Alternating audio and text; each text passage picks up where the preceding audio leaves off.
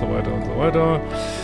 Und ja, herzlich willkommen in äh, 2022, wird bestimmt geiles Jahr, gehen wir mal von aus. Ähm, nutzt eure Manifestationsmöglichkeiten. Und äh, genau, bei mir gibt es zwei neue Sachen. Einmal habe ich jetzt auf äh, vielfachsten Wunsch, ähm, wird es einen neuen Kurs geben, äh, passive Bindungsangst, so in Ergänzung zu meinen Bindungsangstangeboten. Könnt ihr schon buchen, so einen Frühbucherpreis. Und äh, es gibt neue Bootcamps in verschiedenen Städten in Deutschland, äh, wo ich auch sicherlich auf diese noch mehr auf Bindungsangst fokussieren werde. Äh, die gibt es auch jetzt zu so einem Januarpreis gerade, genau, auf liebeschiff.de. Ja, heute mal ähm, würde ich mal so zwei Themen zusammen machen, ganz gern. Einmal ähm,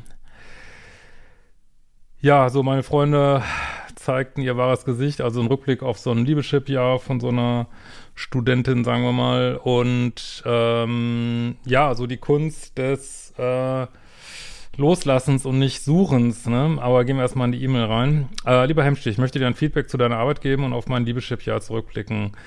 Anfang des Jahres habe ich mich von meinem bisher toxischen Ex getrennt. Danach landete ich erst bei CODA, sind äh, Codependence Anonymous, also eine AA-Gruppe. Kann ich, ich kann das da sehr empfehlen. Ähm, müsste ich eigentlich mal extra ein Video zu machen. Also es gibt halt einen großen Unterschied zwischen CODA und SLAA. Äh, CODA hat, glaube ich, äh, es geht halt mehr um äh, Co-Abhängigkeit da und ich meine, die hätten nicht so ein Konzept von Nullkontakt. Das macht das manchmal so ein bisschen kritischer. SLAA wiederum sind manchmal, wenn man so als, als Frau jetzt in so eine Gruppe geht, wo nur sexsüchtige Männer sind, hm, muss man halt die richtige Gruppe finden. Aber gut, das wird vielleicht nochmal in einem anderen Video. Du hast das Video Alle Männer, die ich date, sind schwach als Antwort auf meine Mail gemacht. Danke dafür. Ja, würde ich hier vielleicht mal verlinken. Auf meiner Dankbarkeitsliste des Jahres steht Liebeschip ganz oben. Er hat mein Leben, es hat mein Leben verändert. Es war ein verdammt hartes Jahr und das ist es noch, aber genau das musste passieren. Ich fasse kurz zusammen. Ich habe mich von insgesamt zwölf Menschen in diesem Jahr getrennt, nachdem ich mir durch dich und Koda meine Seite des Problems schonungslos angesehen hatte und mit Eckhart Tolle mein Ego beobachtete und dementsprechend begann mein Verhalten zu ändern und äh, gingen einige Freundschaften gar nicht mehr. Es hat sich einfach wie eine riesige Lüge angefühlt und ich merkte auch, wie viele Freundschaften ich nur deshalb hatte, damit ich jemanden hatte, irgendwo dazugehörte und mich liebenswert fühlte. Ja, also äh, mir wird das ja immer klarer. Ich hoffe, ich kann das auch so rüberbringen, dass wir uns alle, ähm, also wir ziehen die Leute in unser Leben, die wir brauchen, um bestimmte Steps zu machen, um äh, uns weiterzuentwickeln, was unsere Seele, denke ich, will. Und ähm, ja, also es ist nichts zufällig irgendwie. Und äh, jeder Partner ist auf eine Art, und jeder Freund, auch jeder äh, Freund, der sich nicht wie ein Freund verhält, ist auf eine Art der Richtige und spiegelt uns, äh, wo wir weitermachen dürfen. So, es gibt da keine Zufälle und keiner ist falsch. Und ähm, und das ist, glaube ich, der einzige Weg aus dem Täter-Opfer-Denken raus, dass man sagt, hey, ähm, eigentlich muss ich äh, Freunden, Ex-Partnern geradezu dankbar sein, äh, dass sie die Rolle gespielt haben, mir meine Defizite, also wo, oder Defizite, sagen wir mal, wo meine äh, mein Ritter, Rittrüstung, wo da noch Lücken drin sind, dass sie mir das gezeigt haben, so, ne? Und dann kann ja auch, äh, können ja auch neue Menschen kommen, ne? Äh, und mit Eckart Tolle mein Ego beobachtete und dementsprechend begann mein Verhalten zu ändern, gingen einige Freundschaften gar nicht mehr. Ähm, es hat einfach sich wie eine riesige Lüge angefühlt und ich merkte auch, wie viele. Ach so, was hatte ich schon. Oder habe ich das schon vorgelesen?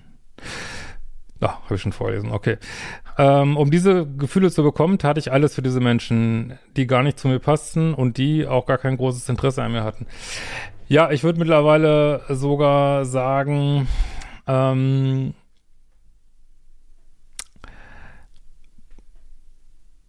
dass tatsächlich dieses koabhängige Verhalten löst auf der anderen Seite auch aus oder verstärkt dieses ähm, ja, also weil wenn man so koabhängig ist, nimmt man sich selber nicht ja nicht richtig ernst, man respektiert sich nicht richtig und das spiegeln dann wieder die anderen, die sich dann auch nicht für einen interessieren. Ne? Es ist, es hat alles einen riesen Sinn, also ich bin mir da ganz sicher so, ne? Ähm, alles dröselte sich wie von selbst auf und auf einmal zeigten mir diese Freunde auch ihr wahres Gesicht. Entweder wenn ich Grenzen setzte oder wenn ich aufhörte, ihnen ihre Zufuhr zu geben. Ja, ich, das ist, glaube ich, was viele auf Liebeschip erleben, äh, dass sie einfach sehen, dass Freundschaftsbereich auch äh, von Plus-Minus-Verhalten, Co-Abhängigkeit, Egoismus äh, geprägt ist, äh, es keine echten Freunde sind und ja, es hinterlässt noch nicht erstmal Lücken, ne? Das ist gar nicht so einfach, ne? Äh, der Gewinn, den ich durch diese Grenzziehung gegenüber diesen ungesunden Freunden bekommen habe, ist enorm. Das erste Mal fühlte ich echte Selbstliebe, ich fühlte mich sicher und in mir zu Hause, ich fühlte mich sogar weniger einsam. Ja, das ist äh, wirklich, wie Selbstliebe sich irgendwann mal anfühlen soll. Also ich konnte es früher nicht fühlen, jetzt kann ich das eigentlich mittlerweile ganz gut, dass, dass ich das Gefühl habe, ich bin wirklich mein eigener bester Freund und denke, kümmere mich auch erstmal immer, gucke auch erstmal, ich jetzt, das hätte ich, wie soll man das sagen, ich will jetzt nicht sagen, ich kümmere mich erstmal um mich, versuche mir die auch um andere zu kümmern, aber also beides ist wichtig, ne? Und äh, ich überlege auch immer, was ist für mich jetzt das Richtige so, ne? Und das habe ich früher einfach gar nicht so gemacht. Und das äh, löst tatsächlich Einsamkeit viel mehr auf, als, glaube ich, andere Menschen das können. So, ne? Ich habe also den Großteil meiner Freunde hinter mir gelassen und kann, da kam auch noch mein Job dazu, den ich schon längst hätte aufgeben sollen. Ja, das ist jetzt so ein typischer Liebeschiff-Weg, ne? Alle einen Dominostein nach dem anderen fällt um und kommen geilere, coolere Dominosteine. Ne? Daraufhin entschied ich mich für einen Job, der zu mir passt, aber überhaupt nicht mein Ego streichelt und gab die Idee einer Karriere auf durch die ich mich definieren konnte. Das war tatsächlich erstmal hart. Dadurch bin ich in einem Umfeld gelandet, in dem jetzt erstmal auf den ersten Eindruck äh, weitaus demütigere Menschen arbeiten. Erstmal fühlt sich das alles etwas langweilig an, aber es ist auch kein Drama in Sicht und ich liebe die Arbeit. Ja, das ist immer so eine Sache, ne, mit dem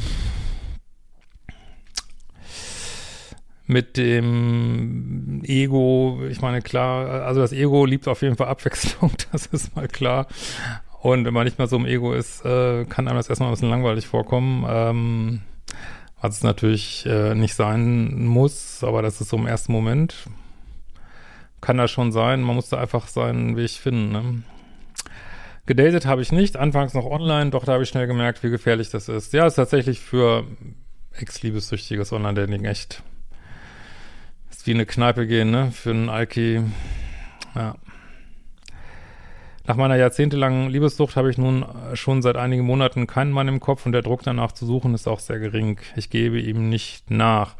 Mein Leben fühlt sich gerade wie leergeräumt an, was ich als alleine wohnende Singlefrau Anfang 30 im Pandemiewinter manchmal schwer auszuhalten ist, doch ich halte durch und denke an deine Columbus-Metapher. Das ist die Metapher, wenn ich sage, man ist Kolumbus ist losgesegelt, äh, weiß nicht, was kommt, ist aber schon mitten auf dem Meer, kann nicht mehr zurück und segelt einfach weiter. Genau, das ist, wo du gerade bist. Sehr gut.